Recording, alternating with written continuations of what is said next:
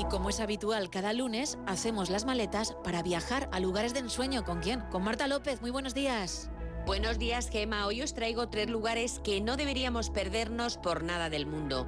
Cuando pensamos en enero siempre se nos viene a la cabeza la palabra frío. Es cierto que este mes es uno de los más fríos del año, pero eso no debe suponer un freno para vivir una escapada única.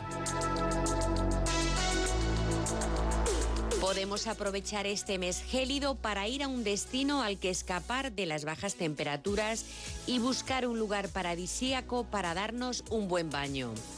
Por eso te recomendamos algunos destinos a los que viajar en esta época. Ponemos rumbo a la localidad de Maspalomas, al sur de la isla de Gran Canaria, donde tienes todo lo necesario para pasar unos días inolvidables.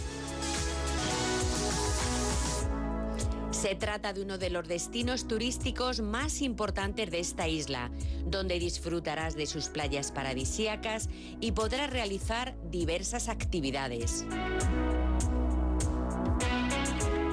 Te recomendamos descubrir las espectaculares dunas de Maspalomas, desde donde podrás contemplar unos bellos atardeceres o dar un paseo en camello. Sin duda es un lugar ideal para gozar de temperaturas suaves en el mes de enero.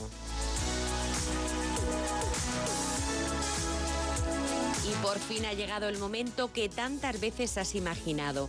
Es hora de viajar a Tailandia, el país de las sonrisas. Y es que Tailandia probablemente te ofrezca una de las mayores variedades de lugares que ver y actividades para realizar. Al tener un clima tropical se disfruta de altas temperaturas todo el año. Aprovecha tu viaje a la isla de Phuket para ver uno de sus símbolos, el Gran Buda, una estatua gigante de 45 metros de alto, esculpida en mármol blanco.